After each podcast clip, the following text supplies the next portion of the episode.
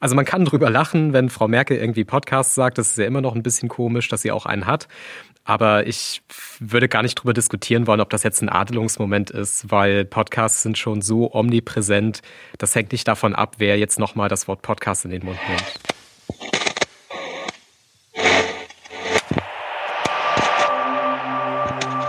Flurfunk, der Medienpodcast aus Dresden. Und herzlich willkommen aus dem Homeoffice, würde ich mal sagen, oder? Jo, viele Grüße aus der Küche. ja. Hier, das heißt, Podcast hat jetzt nicht den Durchbruch mit Corona, weil Podcast schon durchgebrochen ist. Das sagen nur Leute, die mit Podcast zu tun haben. Das Lukas. ist nicht wahr. Das klären wir in dieser Folge mit jemandem, der was mit Podcast zu tun hat, würde ich sagen. Einverstanden.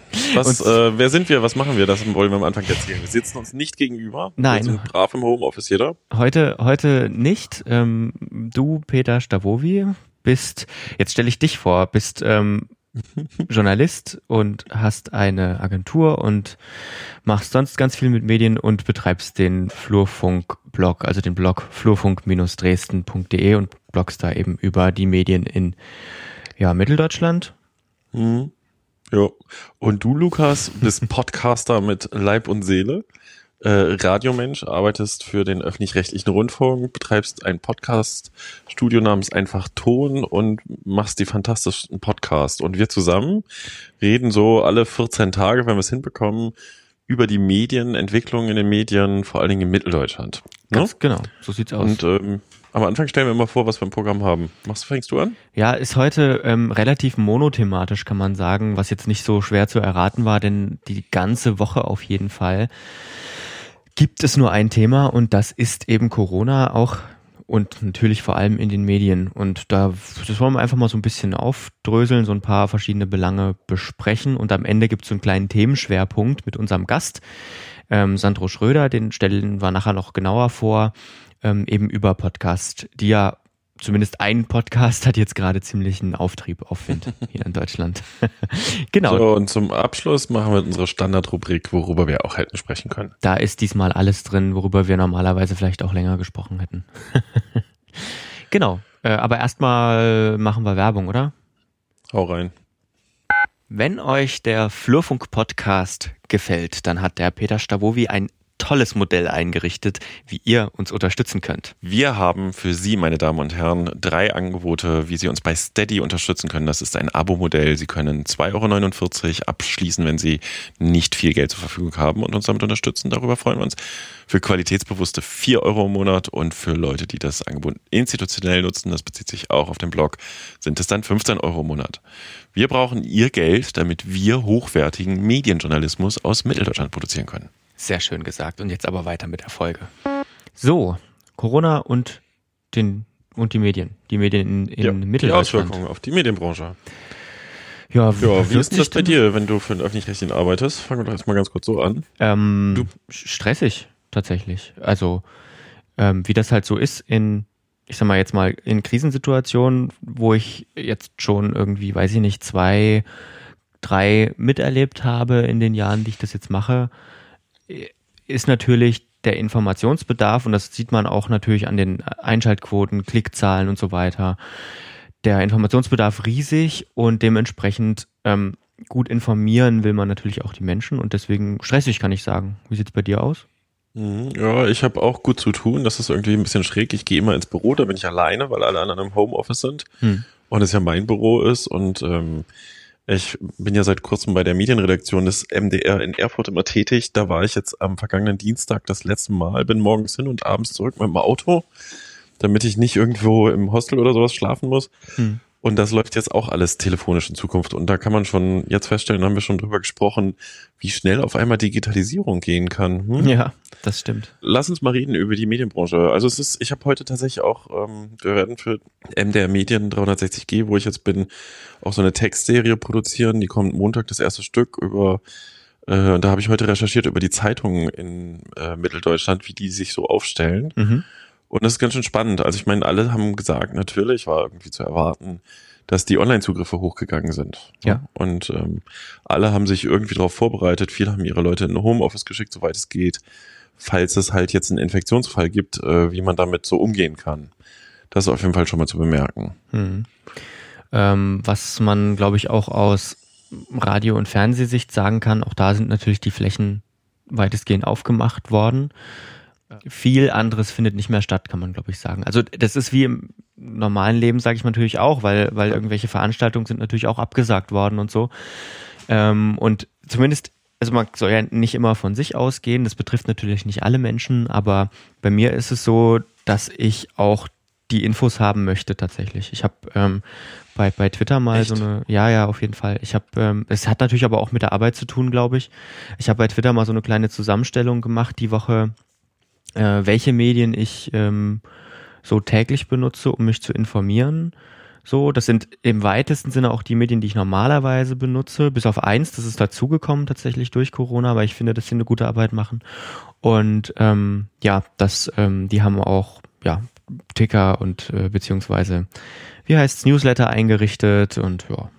Na, ich habe also ich habe beobachtet verschiedene Sachen äh, an mir selber tatsächlich auch, dass ich äh, nicht ganz so heiß hinter den aktuellen News hinterher bin, weil ich mir denke von dem, was ich vorher gelesen habe, dass man sich ungefähr die Entwicklung vorstellen kann und äh, ich finde ganz spannend, wie auch halt was bei Twitter zum Beispiel passiert, dass so moralisch die ganze Zeit geurteilt wird, Leute, jetzt geht endlich rein und äh, ihr bringt die Alten um und so weiter und so fort. Das, also ja, ist natürlich nicht unberechtigt, sich aufzuregen vielleicht, aber ehrlich gesagt verstehe ich gar nicht, warum man sich da aufregt. Hm.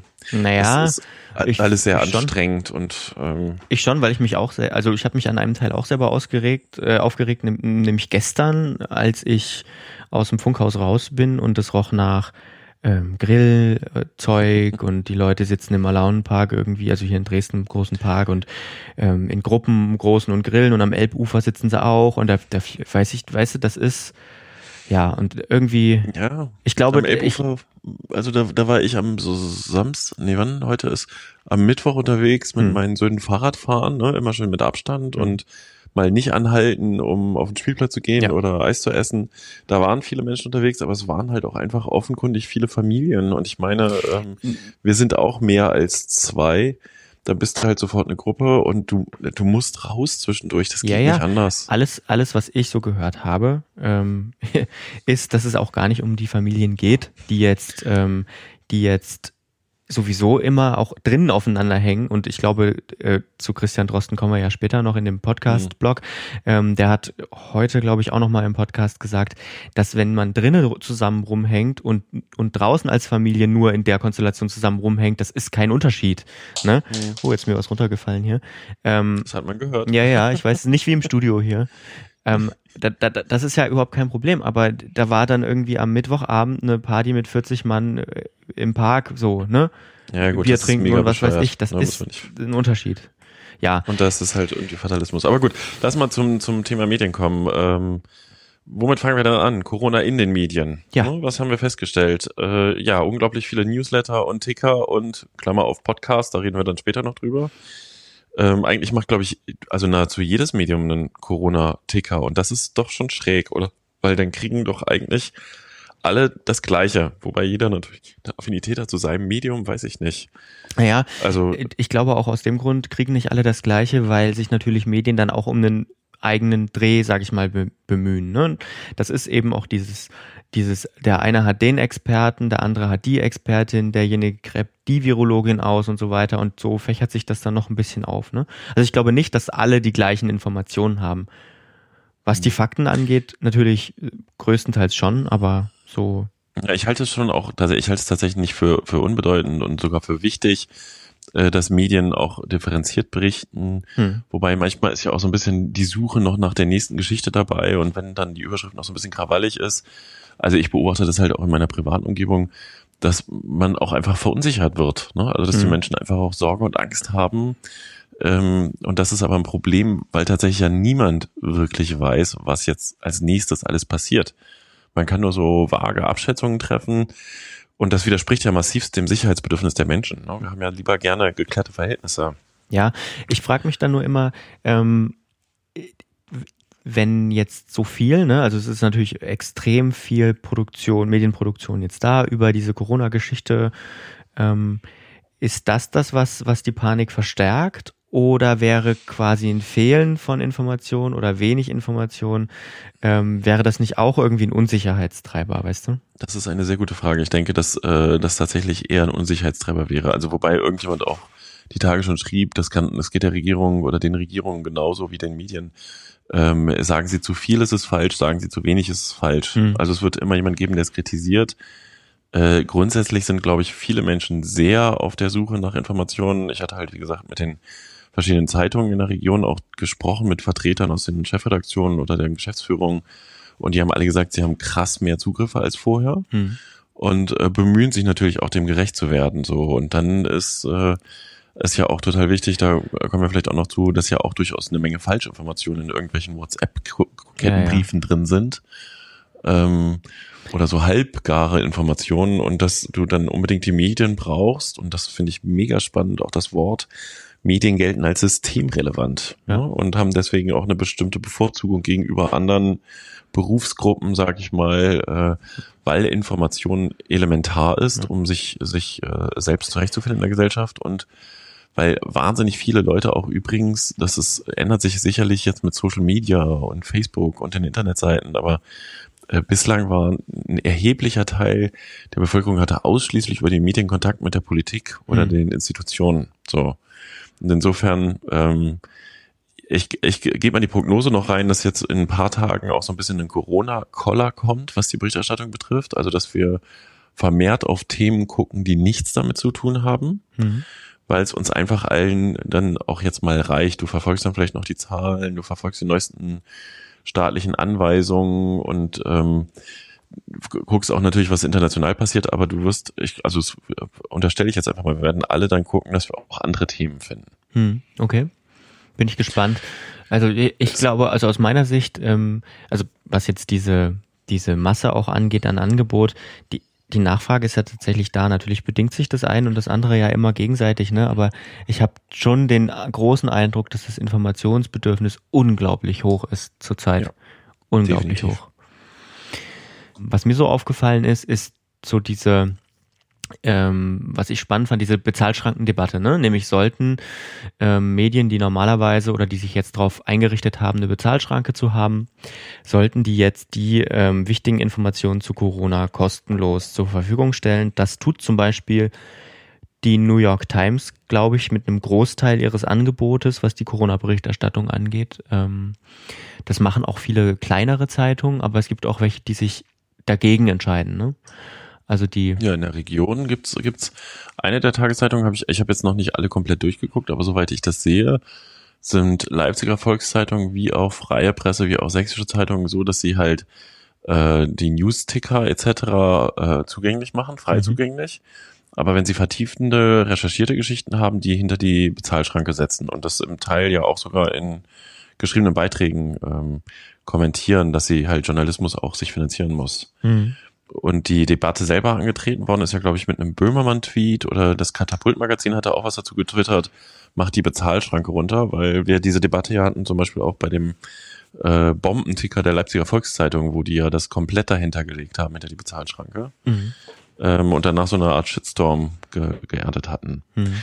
Ja, das ist, ähm, also ich meine, was sind jetzt die Argumente dafür, dass ich die vertiefenden Informationen auch äh, dahinter liegen muss? Was ist, weil die Leute kein Geld haben und auch diese vertiefenden Informationen wollen?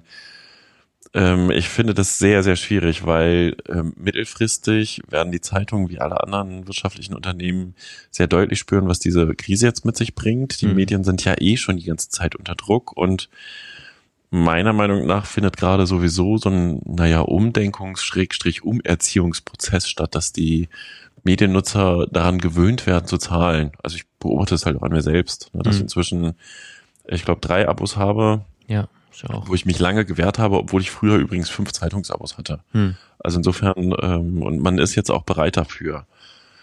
Ja, schwierig. Also ich, ich, ich habe schon Verständnis dafür, dass diese Bezahlschranken für vertiefende Geschichten, wo die Leute auch was riskieren, wenn sie zum Beispiel Recherche draußen betreiben oder so, dass die bezahlt werden müssen. Ja. Ich verstehe beide Seiten ganz gut. Ich verstehe natürlich auch, dass man wichtige Informationen nicht in der Bezahlschranke haben will. Auf der anderen Seite, ne, ähm, wir reden ja jetzt auch nicht unbedingt immer davon, dass jetzt dass jetzt ähm, der große Coup von irgendeiner Zeitung gelandet wird und das wäre jetzt so, sozusagen, hier findet ihr den Impfstoff hinter dieser Paywall. So, ne? Nee. Weißt du, wie ich meine? Ähm, auf der anderen Seite verstehe ich, und ich weiß nicht, ich glaube, das war auch Böhmermanns Ansatz, ähm, dass eben jetzt regional, ganz regional gesehen, ähm, auch die öffentlich-rechtlichen Berichterstattungen nicht abdecken können, teilweise ja auch gar nicht dürfen, ne? wenn es lokal wird, meine ich, nicht regional, lokal. Ähm, und da sind dann eben die Zeitungen da und wenn dann Informationen hinter der Bezahlschranke sind, ja, ist halt schwierig.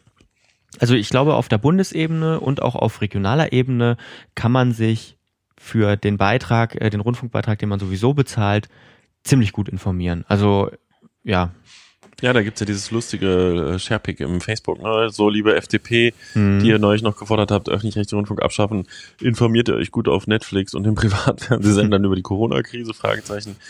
Ja, die öffentlich-rechtlichen kriegen gerade sehr viel Lob. Ähm, ja. Sehr, sehr viel Lob und auch sehr viel Unterstützung. Insofern ist das eine spannende Entwicklung, ja. Ja, muss man sagen. Finde ich auch. Gut, Tja. Also da können, da würden mich auch mal Meinungen vielleicht von Zuhörenden interessieren ähm, zu dieser Bezahlschrankendebatte. Also ja. Äh, Wir äußern Verständnis. No, für beide Seiten. Was auch ein Thema ist bei dieser ganzen Debatte, das finde ich auch sehr spannend. Ähm, mir fiel das auch die Tage selber auf, als ich irgendwas äh, bei Facebook geschrieben habe. Man hat als Medienvertreter ja eine Verantwortung. Ne? Eine Schlagzeile ja. mit einem falschen Zungenschlag ja. könnte potenziell Panik verursachen. Oder ich meine, ich weiß nicht, wie oft ich jetzt leere Klopapier-Regalfotos bei Facebook gesehen habe. Das ja. war am Anfang, als es kam, bin ich in den Supermarkt rein, das war komplett voll, das Regal. Inzwischen habe ich die Regale auch mal gesehen. Aber da könnte vor fünf, sechs Tagen schon der Vorwurf gekommen sein, hier wird gerade irgendwie Panik geschürt, nur weil mal ein Regal leer ist. Mhm. Und diese Verantwortung, die Medien haben, also wie sie mit Informationen umgehen, entsteht ja im Gegensatz zu der äh, Kontrollfunktion und der Kritikfunktion, die Medien haben gegenüber der Politik. Mhm. Das heißt, die müssen ja, also ja, was haben wir? Wir haben eine Ausgangssperre für Dresden. Das ist eine verdammt drastische Maßnahme, die der Staat seinen Bürgern da aufbürdet. Es ist sachlich begründet über wissenschaftliche Erkenntnisse, aber hallo, äh, das ist die Einschränkung der Bewegungsfreiheit und ähm, hier werden gerade elementare Grundrechte quasi eingeschränkt, ja nicht quasi. Und das müssen Medien eigentlich thematisieren. Hm. Andererseits, ne, also äh, wir hatten die Geschichte mit dem mit dem die Bildzeitung hatte jetzt der sächsischen Staatsregierung eher schlechte Noten ausge, ausgestellt für das Krisenmanagement. Das hat einige Leute in meiner Umgebung äh, mächtig aufgeregt. Ja, boah, mich auch. Also wieso? Weil, also ich will äh, jetzt die Bild nicht verteidigen, aber ey, die können doch diese Perspektive einnehmen. Nee, das war ja, aber da sind wir wieder bei Verantwortung ne, weil, weil nur weil ich irgendwas, was, was, was man sich irgendwie auf dem Gang mal flapsig hin und her ruft, das muss ich nicht zu einem Artikel machen. Da gehört aus meiner Sicht vielleicht noch ein bisschen mehr dazu. Wobei die dort geäußerte Kritik, man muss die nicht teilen und das tue ich, glaube ich, auch nicht. Ähm, Tick war auch, auch legitim. Jetzt kann man natürlich sagen, also ich will jetzt hier nicht zu steil theoretisieren und Thesen aufstellen, aber ich äh, würde denken, dass dahinter ein bisschen Konzept steht, äh, das auch aus der Zentrale kommt, nämlich ähm, durchaus auch ein bisschen Druck aufzubauen. Und die Bildzeitung kämpft ja auch ein bisschen mit ihrer Bedeutung. Ne? Also ähm, ich versuche übrigens, falls jemand was weiß, seit ein paar, ach Wochen eigentlich inzwischen schon was über den Stellenabbau bei der Bild in Sachsen äh, klarer zu haben und werde da demnächst auch nochmal irgendwann was zu schreiben. Ja, Moment. So, also der war sehr, sehr, sehr zugespitzt. Ja, so. Moment, aber jetzt, ja jetzt ich will jetzt nochmal nachfragen. Also das, was du gerade gesagt hast, meinst du das so, dass ähm, die Bild sozusagen ihr eigenes Image äh, poliert, indem sie Panik schürt? kurz gesagt. Nee, nee, nee, nicht Panik schürt, sondern bewusst kritisch in die Sache naja. reingeht und ein bisschen gegen den Mainstream-Strich bürstet, indem sie halt sehr kritisch, wenn nicht sogar übertrieben kritisch, also jetzt meine Interpretation, deine Interpretation, äh, deutlich übertrieben kritisch reingeht. Ja, und, und andererseits kann man, finde ich, durchaus, dafür gibt es ja eine Medienvielfalt, auch äh, das erwarten, dass das ein oder andere Medium sehr skeptisch mit der Arbeit ins Gericht geht und sagt, hm, jetzt lass mal gucken, in Bayern, das Hilfspaket kam viel schneller und Söder greift viel schneller durch, etc. etc. Das ist doch erlaubt. Das muss doch erlaubt sein. Nee, das geht hier nicht. Also es geht nie, bei allem, was ich sage, geht, geht nie darum, was zu verbieten. Ne? Das ist klar. Also, ne? Zensur findet nicht statt und verbieten sollte man sowas auch nicht. Aber ich, ich finde es halt einfach nur nicht angemessen ähm, aus einer journalistischen Perspektive heraus, muss ich sagen. Ja, wir sind mittendrin. Ist das, also du findest, sie haben ihre Verantwortung verletzt, weil ähm, man natürlich, wenn man als Mensch draußen unterwegs ist und ein bisschen unsicherer und davon kenne ich halt auch eine ganze Reihe von Menschen, die sich auch gerade große Sorgen machen und ich habe zwischendurch auch schon mal so eine Phase gehabt, wo ich gedacht, oh je, oh je, wo geht das hin? Dass man natürlich am liebsten von den Medien jetzt auch hören will, dass alles gut läuft, weil man halt so ein Sicherheitsbedürfnis hat. Aber ja, es ist ja nicht der Job äh, der Medien und auch schon gar nicht der Bildzeitung, uns alle in Watte zu packen. Und, nee, ähm, darum geht's nicht. ja, darum geht's ja auch nicht. Ich wünsche mir halt einfach nur, wenn man Kritik äußert, dann die auch ähm, ein bisschen besser zu begründen, als einfach nur was dahin, Entschuldigung, hinrotzen. Ja, weißt du, ich habe heute Nachmittag übrigens noch einen krassen Link-Tweet äh, gefunden von Kai Diekmann, den suche ich gerade noch raus. Der hat nämlich äh, irgendwie geschrieben bei Twitter, wir haben ja mal als Bildzeitung, als ich noch dabei war, einen Preis gewonnen, weil wir in der großen Finanzkrise nicht alles geschrieben haben, was wir wussten. Ähm, da geht es darum, dass damals halt geschrieben wurde, gesagt wurde, dass die äh, Geldautomaten ausreichend Geld hätten, äh, das aber zu der Zeit wohl schon ziemlich kritisch war. Hm. Und da muss man zu wissen, das ist so die eine große Geschichte, die benutze ich in Vorträgen auch manchmal. Ähm, Medien sollen ja kritisch sein und sollen berichten, was ist. Aber wenn Medien in einer finanziellen Notlage des Staates anfangen, darüber zu schreiben, dass der Staat in der Notlage ist, dann wächst damit die Notlage, weil die Leute dann zum Geldautomaten eben rennen und äh, das versuchen, äh, ihre Kohle sicherzustellen. Und dadurch kommt so eine, so eine Kettenreaktion in Gang. Und damals war das tatsächlich so, dass die Medien ausgesprochen zurückhaltend und sehr kritisch über diese Finanzkrise geschrieben habe. Das ist so ein bisschen ein offenes Geheimnis. Das ist kein Beleg dafür, dass die Medien ständig das schreiben, was der Staat will. Nee, das, so, das, das ist natürlich. Wie ist das denn jetzt in dieser Situation? Auch, auch so. Und also ich finde, du musst in dieser Situation wach sein und genau hingucken. Und dafür sind Medien da, der Politik, vor allem in so einer Situation, auf die Finger zu schauen, aber auch alles immer mit einem gewissen, mit, ne, mit einem gewissen Verantwortungsgefühl, ne? Ja, aber Lukas, jetzt mal übrigens, das ist ja gleich der nächste Punkt. Ich meine, die Situation, die wir haben, ich glaube, wir haben in Deutschland eine recht gute, sehr stabile Demokratie, aber wir haben uns auch immer schon mal damit befasst, wie schnell so eine Demokratie verändert werden kann. Ne? Also und äh, dass die eben nicht in Stein gemeißelt ist, sondern du mit ein paar Sachen ganz schnell so eine Geschichte äh, zum Kippen bringen kannst. Und jetzt werden hier gerade Tür und Tor aufgemacht, dass ähm, mächtige Leute sehr viel mehr Einfluss haben als vorher und die Leute sich nicht mehr frei bewegen können. So, und insofern halte ich schon für sehr wichtig, dass die Medien auch sehr vorsichtig sind. Na, na klar, aber nichts anderes habe ich doch gerade gesagt oder habe ich mich irgendwie falsch Ja, falsch aber da, also da, da muss doch auch eben, das meine ich doch halt, es muss doch möglich sein, also ähm, wir verbieten ja nichts, aber es muss doch ähm, in Ordnung sein, wenn ein Medium für sich sagt, okay, ich betrachte das wesentlich kritischer. Ich fand das einfach unpassend in dem Moment, in dem ich zumindest andere Sorgen hatte. Also, ne, das ist auch eine persönliche Geschichte natürlich auf der anderen Seite. Aber ich finde auch, die Bild ist nicht unbedingt mein, mein Fokus, äh, in dem ich konsumiere, sage ich jetzt mal, ne? Ja, ja, das äh, vielleicht lassen wir es einfach dabei. Ähm, ich, Weil also ne, nur, nur mal jetzt nicht die einzige Person, nur mal so, die ne, sehr darüber aufgeregt hast. Ja, also. ja, aber aber nur mal so. Es gab dann auch von der Bild, aber ich glaube überregional dann irgendwie ähm, ein Zitat von dem ehemaligen hier Nationaltorhüter Jens Lehmann hm. mit ja, großem Bild. Vor, ja, das war das war schon wieder so komisch, ähm, wo drüber stand, hält die Corona-Maßnahmen oder oder oder stellt Corona-Maßnahmen in Frage. Und dann war die eigentlich die passende Antwort als Meme dann nur Christian Drosten stellt Abseitsregel in Frage. Ja, ja sehr gut. Ist, ja, weil ja. Äh, das meine ich halt. Dass ich, für mich wirkte das so extrem deplatziert ähm, in dieser Situation auch, in der sowieso niemand oder auch viele Medien nicht genau wissen, in welche Richtung das geht. Ne? Die, also, weißt du, wie ich meine? Ähm, ja, weiß es sind ja auch ganz normale Menschen. So. Ja, und das wissen wir übrigens alle nicht. Und das ist tatsächlich auch eine Situation, die ist so ein bisschen, äh, wie sagt man, singulär. Also äh, sowas gab es meiner Meinung nach ähm, jetzt sehr, sehr, sehr hm. lange schon nicht oder auch Na, Frau Merkel in der Form ja sowieso noch nie.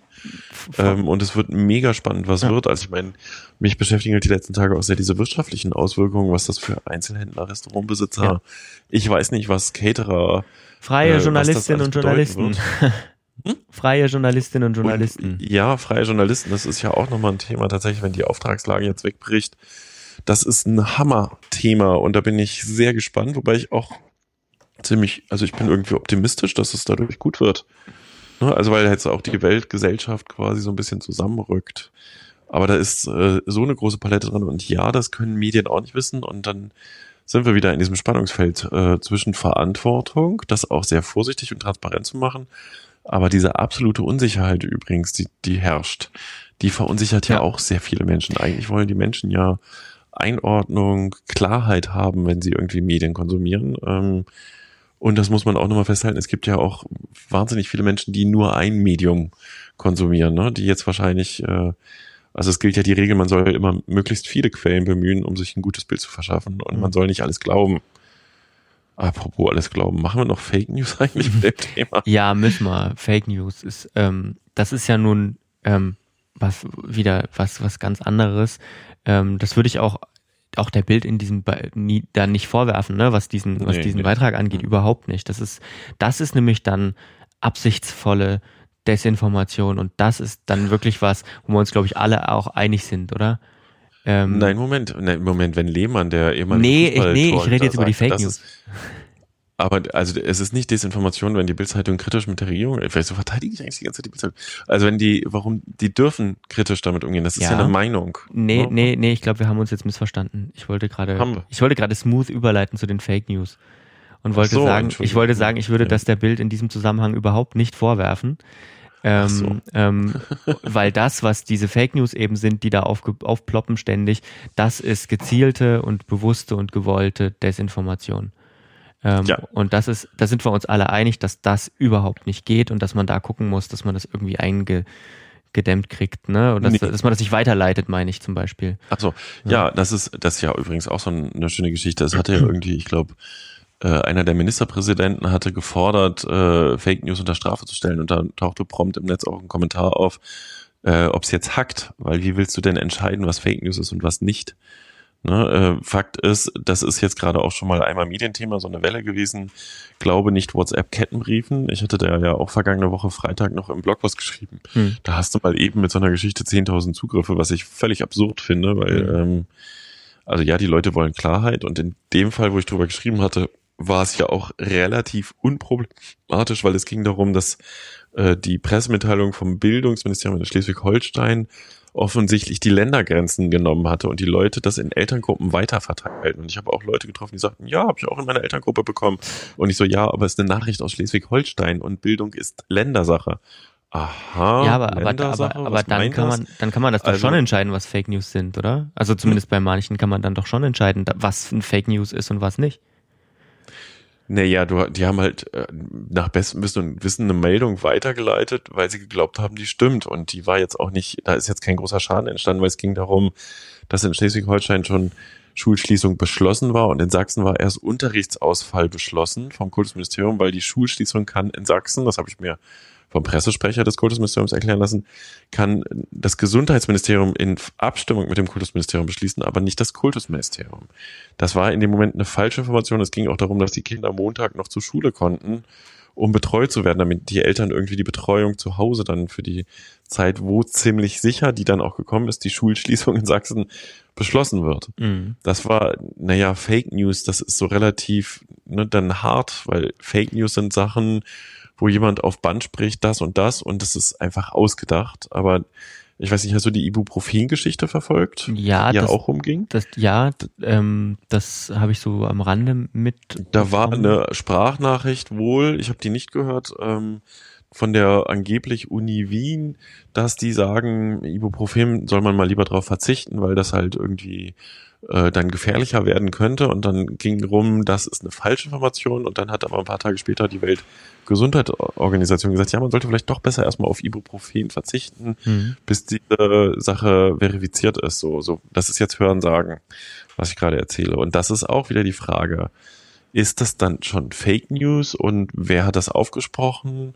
Und wieso kriegt das dann so einen, so einen Viralcharakter? Mhm egal wie man das dreht, man kann an der Stelle wirklich nur sagen, ganz, ganz große Vorsichtig mit Inf Vorsicht mit Informationen, die als Ketten-Newsletter kommen über WhatsApp, SMS, ich weiß nicht was. Ich habe ja dann auch schon mal geschrieben bekommen, ich halte den, der es mir geschickt hat, aber für eine vertrauenswürdige Quelle. Ja, das hilft aber nicht, wenn der sich auch vertut, weißt du? Also ja, wenn der auch nur was weiterleitet, so. Na, aber aber es gibt ja auch Sachen, wo, wo wo gesagt wird, beispielsweise diese Pandemie ist gar keine und ähm, das äh, ja ist alles nur ausgedacht, zum Beispiel. Ne?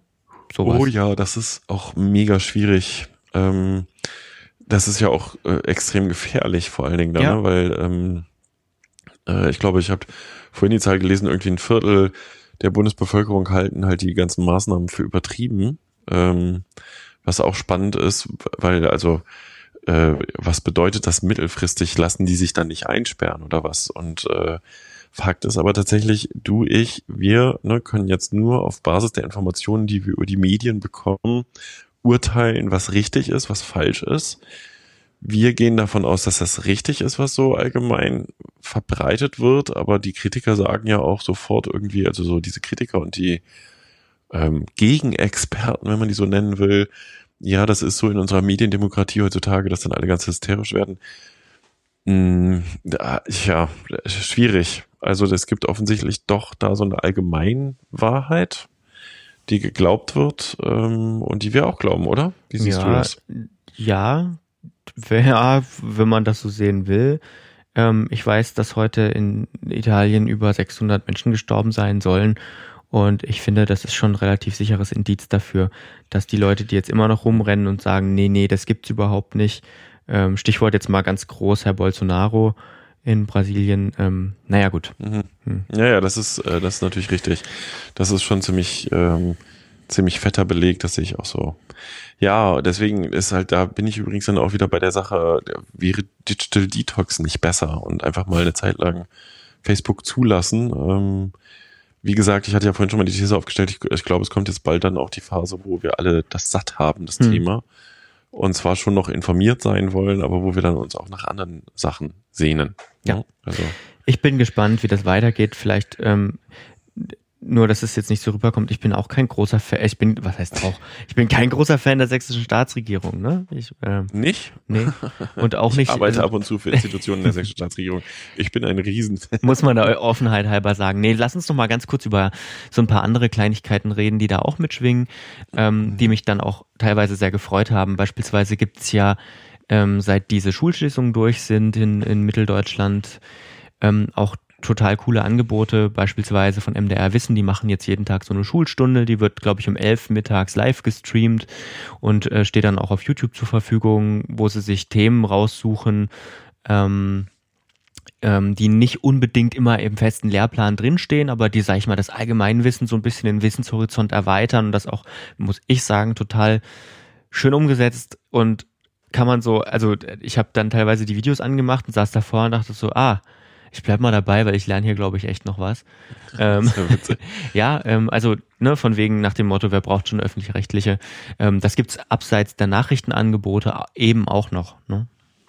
Ich glaube, es gibt einen Haufen gerade hübscher Geschichten. Also ich hatte das jetzt in, in Leipzig, in Dresden, in Berlin, habe ich sie immer noch mal einen Tweet gesehen, dass die Kulturszene sich so zusammengeschlossen hat und immer abends irgendwelche Livestreams veranstaltet. Ja, ja. Ähm, wo irgendwelche Bands auftreten oder ähm, also da ist, der MDR macht ja auch einen Riesenbohai mit diesem MDR Miteinander, wo sie sagen, okay, wir wollen Inhalte bringen, ähm, die nicht nur die Krise thematisieren und Negativnachrichten bringen, sondern einfach auch nochmal unsere Programmstärken zeigen, finde ich auch ganz charmant. Und ich glaube, das gibt es auf mehreren Ebenen in ganz unterschiedlichen Ausgestaltungen. Also, äh, was habe ich noch gefunden? Das Bravo-Archiv von 1958 bis irgendwann ist jetzt freigeschaltet und kostenlos, was ich demnächst nochmal verlinken werde. Äh, also das sind gerade, das ist das, was mich auch ein bisschen optimistisch stimmt. Es passiert gerade eine ganz große Dynamik. Ne? Mhm. Also dass sich auch Gruppen, Facebook-Gruppen gründen, Nachbarschaftshilfen, ähm, dass es unter Umständen neue so mediale Formate geben wird, äh, finde ich sehr spannend. Und Anekdote am Rand, ich habe mit meinem Kumpel beschlossen, dass wir uns demnächst via Skype mit Cuba Libre besaufen. Einfach anstatt uns gegenüber zu sitzen. Ich hatte jetzt kurz die Befürchtung, wir machen einen Podcast zusammen. unsere eigenen Mixgetränke herstellen.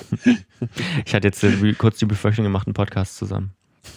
Na, wenn wir ein gutes Gespräch haben, machen wir einen Podcast raus. Genau. ja. ja, ja, ja ähm, was, was, was, was mir vielleicht auch noch so ein bisschen wichtig war an der Stelle zu sagen, ist, dass Medienhäuser eben auch betroffen sind. Da haben wir schon am Anfang ganz kurz drüber gesprochen. Das darf man, glaube ich, bei all dem auch nicht vergessen. Das ist ja keine Blase, die über allen schwebt und das wird jetzt besonders deutlich. Ähm, mhm ganz viele MitarbeiterInnen von Medienhäusern gehen eben auch ungewohnt in Homeoffice. Ähm, GesprächspartnerInnen findet wie bei uns ähm, das ist der große Vorteil von Audio, ne? Aber ich habe heute zum Beispiel auch ähm, einen Bericht im M1. gesehen, äh, dieses Corona- ähm, nicht Update, das heißt irgendwie anders, ähm, diese Corona-Sondersendung, die sie am Tag machen im Fernsehen, wo man jetzt äh, verstärkt ähm, Skype-Interviews hat. Also ne, andere Arbeitswege, ähm, an, neue Arbeitswege, das ist schon äh, ja, auch da kann ich auch spannend, noch was ne? beitragen. Kinderbetreuung, ne? Auch JournalistInnen haben Kinder und müssen diese betreuen. Ja. Ähm, das ist auch nochmal mega spannend. Also Homeoffice ist tatsächlich ein Thema, die haben auch zum Teil, ähm, du hattest ja vom MDR schon erwähnt, krasse Infrastruktur aus dem Boden gestampft. Die hatten, das habe ich heute noch erzählt bekommen, alle hatten Havariepläne, ne? was passiert, wenn. Hm. Neura neuralgischer Punkt ist äh, jeweils die Druckerei. Auch dafür gibt's Notfallpläne oder okay. in den Druckereien arbeiten Leute in Schichten, die strikt getrennt sind. Okay, krass. Hm. Das schreibe ich jetzt übers Wochenende alles auf, übrigens von MDR Medien. Ähm, und was ich aber auch nochmal total spannend finde, also verschiedene Zeitungen haben ihre Veranstaltungstippsseite dann natürlich rausgenommen, weil ja. die ja wegbrechen. Ja. Und haben dafür dann eine Kinderseite oder so mit reingenommen, was ich auch ganz niedlich finde. Ja. Nicht nur, weil die wegbrechen, natürlich auch, weil das ist ja auch wieder Verantwortung. Ne? Du kannst ja nicht mit gutem Gewissen auf Veranstaltungen hinweisen, wenn du dich nicht treffen darfst. Ja, und da muss man ja auch zu sagen, auch Unterhaltung ist eine Medienaufgabe. Ja. Wobei, was auch noch spannend ist, äh, das haben wir auch beim in der Redaktion gehabt bei, bei MDR Medien, die ähm, äh, dass die Medien Themen wegbrechen und nicht nur das, auch ganze Produktionen brechen ja weg. Ja. Äh, was weiß ich, Filmproduktionen müssen unterbrochen werden, ähm, Sendungsproduktionen, Interviewtermine. Du hast, was weiß ich, eine Serie für den Herbst geplant und willst dafür noch Interviews führen. Das bricht gerade alles weg. Ja. Also besteht, glaube ich, gerade in den Nachrichten und aktuellen Redaktionen ein erheblicher Bedarf an Themen, die du halt realisieren kannst, ohne dass ein Drehteam raus muss. Und das wird, finde das, da bin ich mir ziemlich sicher, wird auch krasse Auswirkungen auf unseren Medienkonsum und unsere Mediengewohnheit haben. Das heißt, ähm, wenn vor ein paar Jahren war es ja so, dass zum Beispiel, was weiß ich, Skype-Bilder äh, keine Option waren für Nachrichtensendungen. Hm. Ich glaube, das wird Standard werden, dass man sich selbst vom heimischen Küchentisch oder vom Schreibtisch in der Nachrichtensendung, äh, dass das vorher aufgezeichnet wird, dass die Bildqualität Nachrang was ja, in, was ja in anderen Ländern schon ähm, gang und gäbe ist, so ein bisschen. Ne? Hm? Also da ist halt auch bemerkenswert, was auf einmal möglich ist. Finde ich auch sehr spannend. Ich habe jetzt gemutmaßt, vielleicht ähm, mal sehen, was das, äh, was dann mit dem Breitbandausbau passiert, ob man das vielleicht dann doch irgendwie noch mehr beschleunigt oder so danach. Wer weiß. Ja, ja Breitbandausbau, da habe ich mich ja auch schon mal mit beschäftigt. Das ist ja ein Riesenthema. Das geht ja deswegen nicht voran, weil der Staat das nicht zu 100 Prozent alleine betreiben darf, sondern immer ein Unternehmen eingebunden sein muss und die sehr gewinnorientiert arbeiten. Ja. Ähm, aber tatsächlich, das sagte auch heute ein Zeitungs äh, stellvertretender Chefredakteur aus Halle, glaube ich, zu mir. Oder, oder Magdeburg, weiß ich nicht mehr, muss ich nachgucken. Äh, ja, meine Leute arbeiten fast überwiegend im Homeoffice, es sei denn, sie sitzen in einer Region, wo es kaum Breitband gibt. Ja. Ne? Und das gibt ja. es ja gerade in den ländlichen Gegenden Sachsen-Anhalt, Thüringen und auch Sachsen gibt es ja schon noch auch Flecken, die sind relativ düster. Ja. Puh dann ähm, erheblich große Solidarität mit Menschen, die dort leben, aber sowieso Solidarität als großes Stichwort äh, ähm, erstmal an dieser Stelle, vielleicht um diese ganze allgemeine Diskussion erstmal abzuschließen. Mhm. Ähm, du hast mich auf eine Idee gebracht übrigens. Ja der Cooper Libre Podcast. Stavovi und sein Kumpel Hendrik. Was habe ich getan? Was habe ich getan? Okay. Na, hast du den Tweet neulich gelesen von, ich glaube, Karlin Moore? Ich sitze im Restaurant und zwei Typen sitzen am Nachbartisch und unterhalten sich und der eine sagt, wenn wir uns jetzt hier so gut unterhalten, wollen wir nicht einen Podcast ja, machen? Habe ich auch gelesen. Ich glaube, der ging auch ein bisschen viral. ja. Äh, Stichwort Podcast. Sagen die zwei Typen, die Podcast machen. Ja, Stichwort Podcast. Ich habe ähm, ähm, über, weil Podcasts ja, also großes ja. Ding sind, sowieso für mich eh. Ähm, aber gerade auch in dieser Corona-Zeit, sage ich mal, ähm, viele aus dem Boden geschossen sind, da sprechen wir gleich noch genauer drüber, habe ich ähm, mich mal zusammengeschaltet, ganz ähm, Homeoffice-mäßig mit Sandro Schröder. Der gibt äh, den Podcast-Newsletter Hörensagen heraus, ist aus meiner Sicht einer der ähm, der ähm, Menschen, die am besten mit informiert sind, wenn es in Deutschland um Podcast geht. Er schreibt äh, im Wechsel mit Markus Engert ähm, die Podcast-Kolumne für Übermedien und arbeitet in der Multimedia-Abteilung vom Deutschlandradio und ist quasi so ein bisschen für die Podcasts mitverantwortlich, die die drei Deutschlandradio-Radioprogramme ähm, so zur Verfügung stellen.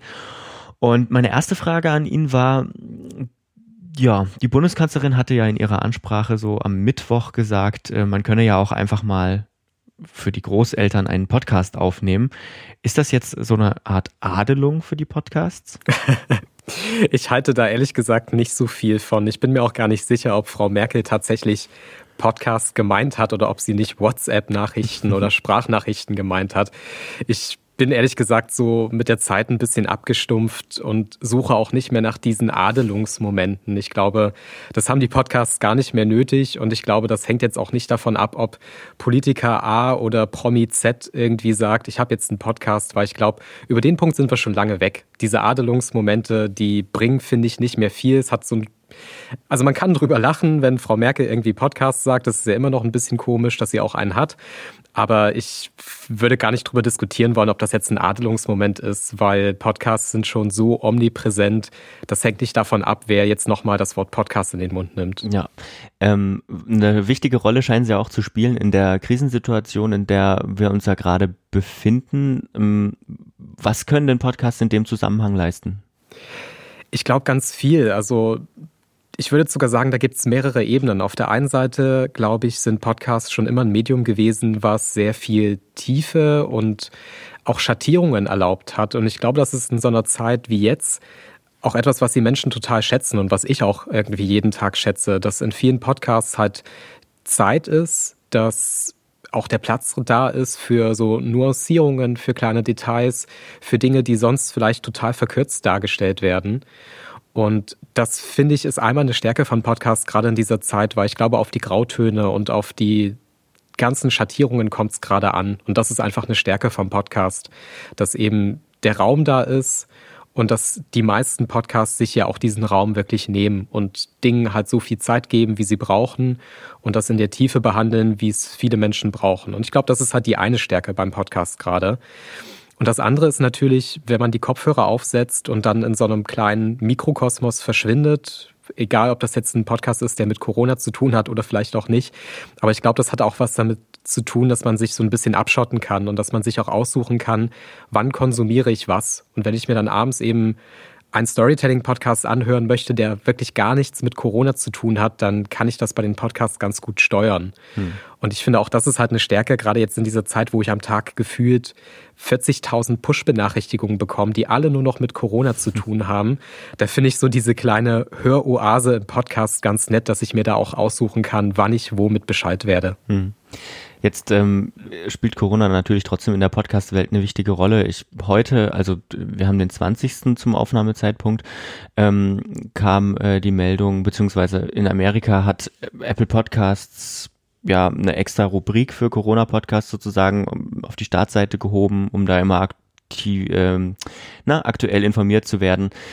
Äh, ich habe gestern mal geguckt, äh, ganz quer bei Apple Podcasts nach Corona gesucht und von den ersten 16 Angeboten waren elf reine Corona-Podcasts, äh, also nicht Folgen, sondern wirklich Podcasts, die sich mit Corona beschäftigen. Ähm, braucht's das? Meine persönliche Antwort wäre nein. Ich glaube, es braucht nicht 30.000 Podcasts zu Corona, weil was wir jetzt alle merken ist, ja, wir wollen uns alle informieren und wir haben alle dieses Bedürfnis, informiert zu sein und wollen uns vielleicht auch ein bisschen die Angst nehmen, indem wir uns halt besser auskennen. Ich weiß bloß nicht, ob das wirklich im Sinne des Erfinders ist, wenn jetzt 20, 30 Leute parallel versuchen, diese Stelle zu sein. Ich glaube auch, aber das ist, wie gesagt, meine persönliche Position. Irgendwann muss auch mal Schluss sein mit Corona in den 24 Stunden, die der Tag hat. Und ich glaube, ja, informieren und irgendwie auf dem Stand sein ist ein wichtiges Bedürfnis. Und das können Podcasts gerade total gut auch bedienen, weil eben auch ein Podcast zu starten ist auch nicht so kompliziert. Das ist, glaube ich, schneller auf die Beine zu stellen als eine Fernsehsendung zu mhm. Corona. Oder eben in anderen Medien ist es, glaube ich, komplizierter, sowas auf die Beine zu stellen, mal abgesehen von Text. Ja. Aber was ich halt glaube, es ist schon ein bisschen ein Überangebot, weil ich persönlich merke, irgendwann muss man sich auch mal mit was anderem beschäftigen, damit man irgendwie psychisch auch gesund bleibt. Und ich kenne Leute, die jetzt halt einen Podcast hören, aber ich kenne ehrlich gesagt niemanden, der sich drei, vier Corona-Podcasts nacheinander reinzieht. Ja. Ähm, der eine Podcast, den viele hören, ist sicherlich der äh, das Corona-Update von NDR Info mit, mit äh, Christian Drosten von der Charité. Das erste Mal habe ich von diesem Podcast äh, Scharmützel, ich glaube, der Deutschlandfunk hat es sogar in einem Kommentar so leicht ironisch ähm, Podcast Battle genannt zwischen Christian Drosten und Alexander äh, Kekulé aus Halle, der beim MDR läuft mit seinem Podcast. Ähm, Showdown der Virologen hat es der Spiegel genannt. Ist das jetzt sinnvoll? Also ich glaube, du hast sogar einen Tweet dazu geschrieben, dass jetzt verschiedene öffentlich-rechtliche äh, Sender große Podcasts zu, zu Corona starten oder braucht es vielleicht mehr Regionalisierung? Ich glaube, der BR macht das mit regionalen Ansp äh, Ansprüchen. Mhm. Also ich rede jetzt natürlich als Privatperson, ne? Hm, also das ist jetzt meine persönliche Meinung. Ich würde mir halt wünschen, gerade im Zweifelsfall, wenn man bei den öffentlich-rechtlichen voneinander weiß, dass man dann auch miteinander arbeitet. Ich will nicht sagen, dass es keine Podcasts geben darf neben Herrn Drosten, aber ich könnte mir vorstellen, dass vielleicht eben in diesem Gespräch, was sich jetzt alle irgendwie wünschen zwischen den beiden mhm. und in dieser Diskussion, dass da halt auch ganz viel Potenzial wäre. Und deswegen habe ich auch darüber getwittert, weil ich glaube, was auf keinen Fall passieren darf, ist, dass das so zwei separate Gespräche und so zwei separate Informationsoasen sind, mhm. die nichts miteinander zu tun haben, die sich nicht überschneiden, sondern ich würde mir halt wünschen, dass diese Podcasts und vielleicht nicht nur diese beiden, sondern die vielen Coronavirus-Podcasts, dass die irgendwie zueinander finden und dass man dann vielleicht auch ein paar Puzzleteile zusammenfügt und im Sinne der Hörerinnen und Hörer dann vielleicht an einer Stelle auch sammelt und eben gewisse Dinge abbildet, die man sich sonst über drei oder vier verschiedene Podcasts zusammensuchen müsste. Mhm. Also da wäre einfach mein Gefühl, nichts gegen jeden Podcast Neustart, aber ich glaube, miteinander erreicht man da vielleicht sogar mehr als separat voneinander. Hm. Zeigt das Ganze, dass man jetzt da schon so ein bisschen, naja, ich will jetzt, Boulevard ist zu viel gesagt, aber ähm, dass man da schon so ein kleines Scharmützel macht und dass auch ganz viele Leute wissen, was gemeint ist, dass Podcast tatsächlich angekommen ist. Also im Prinzip das, was du am Anfang schon gesagt hast, dass man niemandem erstmal erklären muss, ja, was ist denn eigentlich ein Podcast, sondern ja, das ist halt so. Also daran glaube ich nicht. Ich glaube, man muss den Leuten immer noch erzählen, was ist ein Podcast und wie funktioniert das. Und wenn ich mir vorstelle, also das Wort Podcast zu benutzen, heißt ja nicht, dass ich damit umgehen kann. Und ja. auch im Jahr 2020 bin ich der festen Überzeugung, die Hürden zum Podcast hören zu kommen, die sind immer noch zu hoch auf den meisten Wegen. Und deswegen glaube ich halt, die vielen Menschen, die jetzt über Podcast reden und die vielleicht Herrn Drosten oder wen auch immer hören, die machen das vielleicht sogar auf einer Webseite und drücken da Play. Das heißt noch lange nicht, dass die Leute wissen, wie ein Podcatcher funktioniert oder dass sie das tatsächlich so machen, wie sich das viele Menschen beim Podcast hören vorstellen.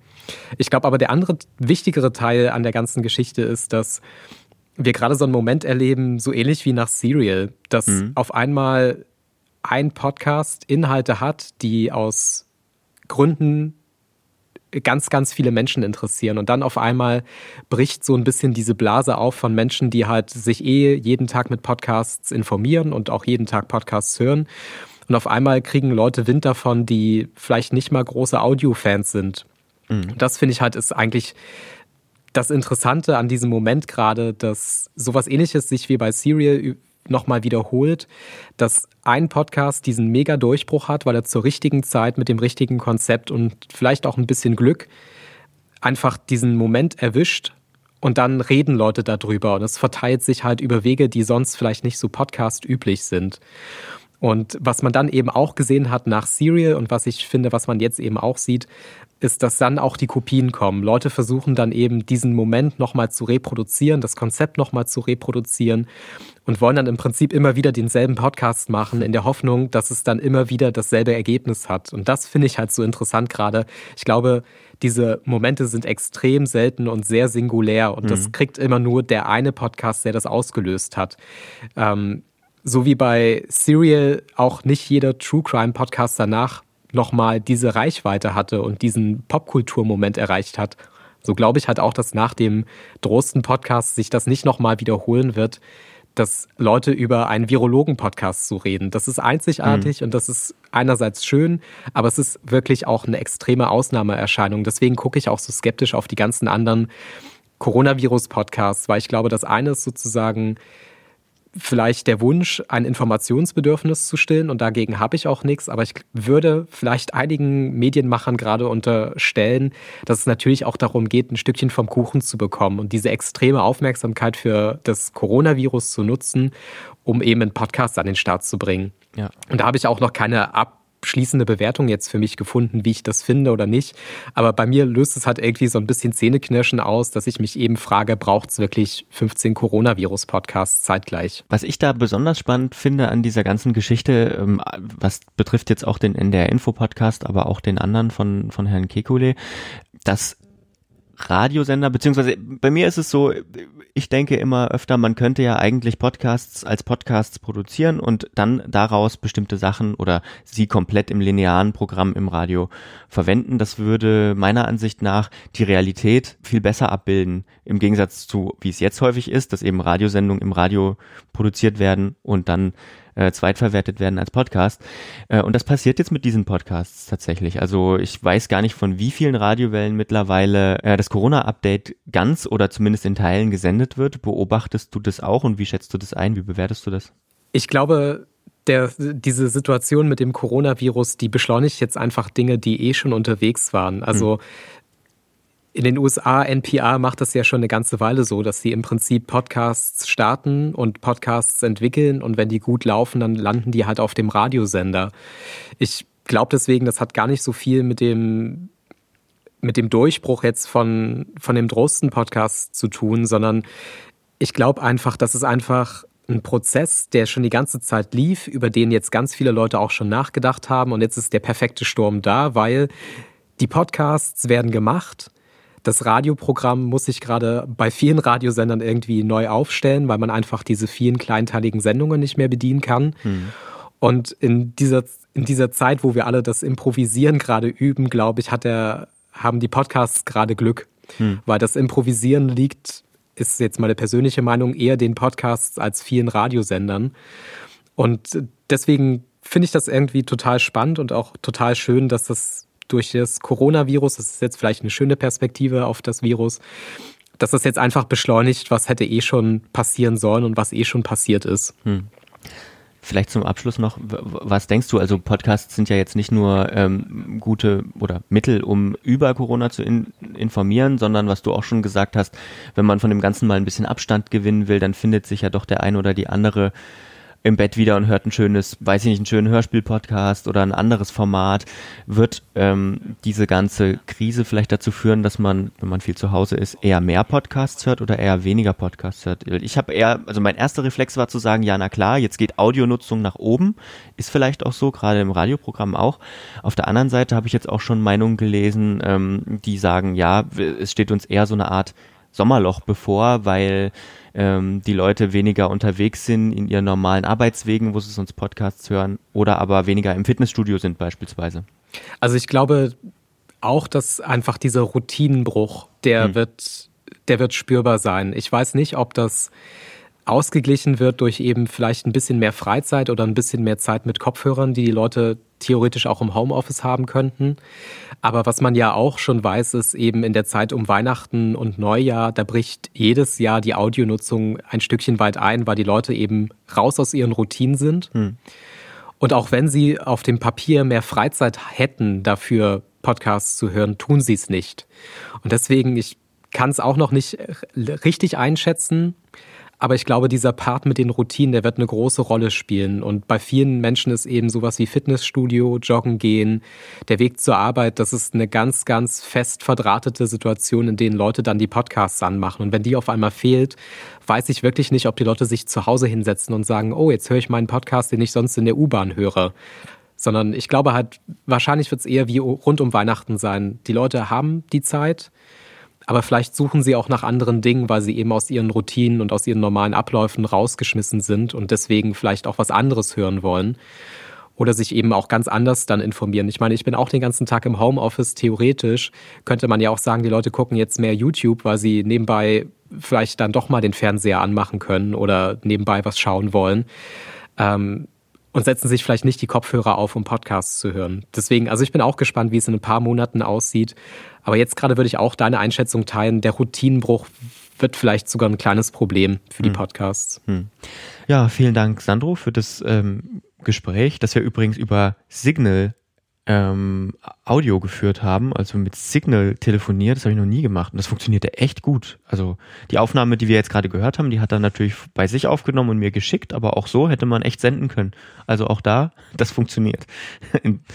ähm, ja, letzte Rubrik. Worüber hätten wir noch sprechen können?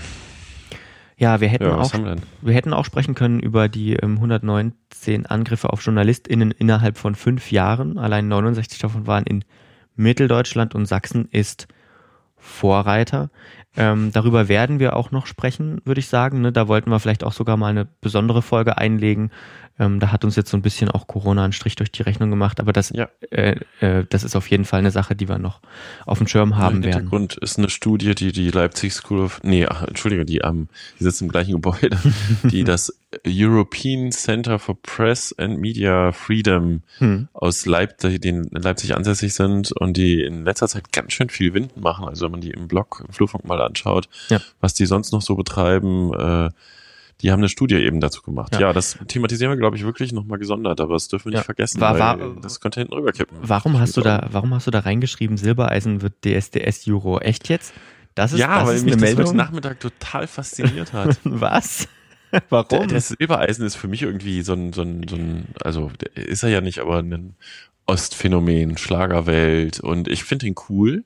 Aha. Und der wird ja jetzt an der Seite von Dieter Bohlen äh, den Platz einnehmen, den äh, Xavier Naidoo mit seinem komischen Reichsbürger-Scheiß da gerade verloren hat. Und das finde ich mega bemerkenswert. Ich wollte dich mal erwähnen, wollte ich mal mit dir drüber reden. Okay, okay, okay. Dann äh, letzte Meldung. Juliette, das ist noch wesentlich ernster, das nächste Thema, ja. Ja, Juliette Gutmann verlässt LVZ ähm, und LVZ und DNN Social Media kommen künftig, also Social Media für DNN und LVZ kommt künftig aus Hannover, Zentralredaktion. Ja, ne?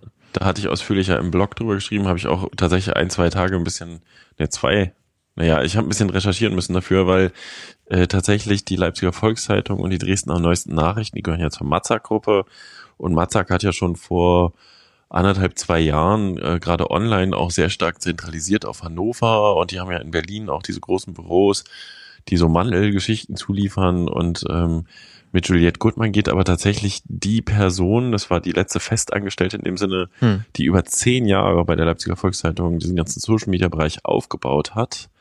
Und da hing auch ein ganzer Tross dran von freien Mitarbeitern, die jetzt auch alle relativ kurzfristig keine Schichten mehr haben. In der Geschichte steht aber auch, dass es tatsächlich von langer Hand geplant war, jetzt sehr überraschend dann doch festgemacht wurde auf einen Termin. Und ja, die Reaktion fand ich ganz spannend, weil ähm, ich kann natürlich, es ist wie immer eine Kostenfrage, ne? niemand will Geld geben für Online-Journalismus, aber alle wollen es umsonst haben und ähm, ein paar Kommentatoren schrieben dann, na, ist ja so super, wenn man dann keine Lokalkompetenz vor Ort hat. Das sehe ich auch, dass es ein bisschen blöd sein kann, wenn dann da jemand kommentiert, der vielleicht in der Social-Media-Szene lokal wichtig ist oder ähm, da Belange diskutiert werden, die wirklich sehr lokal sind. Hm. Ich kann es aber auch tatsächlich ein bisschen verstehen, weil es einfach Finanzgründe sind und ich weiß nicht, äh, irgendwie muss man, muss man ja über die Runden kommen als Medienhaus. Jetzt die Frage mal, wo spart man zuerst? Jedenfalls ist es bei LVZ und DNN so, dass jetzt in Zukunft alles, vorher lief schon ein Teil, ähm, von Hannover ausgesteuert wird. Hm. Krass. Tja. Tja, ja, warten wir mal ab, wo das alles noch hingeht mit der Branche. Übrigens, um nochmal den, den Schluss äh, so ein bisschen abzurunden, ich gehe davon aus, dass äh, jetzt in dieser Corona-Krise auch das eine oder andere neue Medium entstehen wird im lokalen Bereich. Mhm. Und das halte ich für mega spannend. Also wenn, äh, ich will jetzt nicht zu viel verraten, ich habe heute noch mit einem Bekannten äh, geschrieben bei Facebook, die nächste Woche ein neues Produkt starten wollen, aber sich jetzt hinzusetzen und zu sagen, ich mache ein lokales Nachrichtenangebot, was sich übrigens nicht primär auf Corona konzentriert, sondern ich versuche mal meine Sicht der Dinge zusammenzubringen. Ich könnte mir vorstellen, dass sowas in kurzer Zeit, jetzt in der nächsten Zeit sehr schnell Reichweite aufbauen könnte. Mhm. Und das Kernproblem, wir haben jetzt schon mehrere Folgen darüber gesprochen, ist das Finanzierungsproblem. Ja. Wie finanziert man sowas? Mit Geld. Okay. Sorry. Ich bin, Super Spruch. Ich, ja, Leute, mit Geld. Zahlt für Journalismus. Wir hören ja. hier auf, Lukas. Ja, ich bin wirklich, ich muss echt sagen, also ein Fazit der Corona-Geschichte bis jetzt, ich bin wirklich erschöpft. Ne? Also ich, äh, wir machen morgen morgen heißt äh, nach Veröffentlichungstag dieses Podcasts, das ist der Sonntag, der 22. veröffentlichen wir noch eine Sonderfolge von unserem Filmmagazin-Podcast, wo es auch so ein bisschen um freie Filmschaffende geht, die jetzt natürlich auch Probleme haben und so weiter, ähm, um Kinos, die, jetzt Kinos, ne, wir sind zu. Das ist natürlich super für Kinos. Ähm, mhm, also da reden wir auch drüber, also es ist gerade viel los. Und ähm, ja, ich bleibt, bleibt gesund und ähm, mhm. weiß nicht. Wir bleiben dran wir und bleiben dran. Äh, sprechen uns demnächst wieder und freuen uns wie immer über Feedback, liebe Hörerinnen und Hörer. Jo, bleiben Sie uns treu. Ja. Bis, bis bald. Tschüss. Bis zum nächsten Mal. Tschüss. Eine Einfachtonproduktion 2020.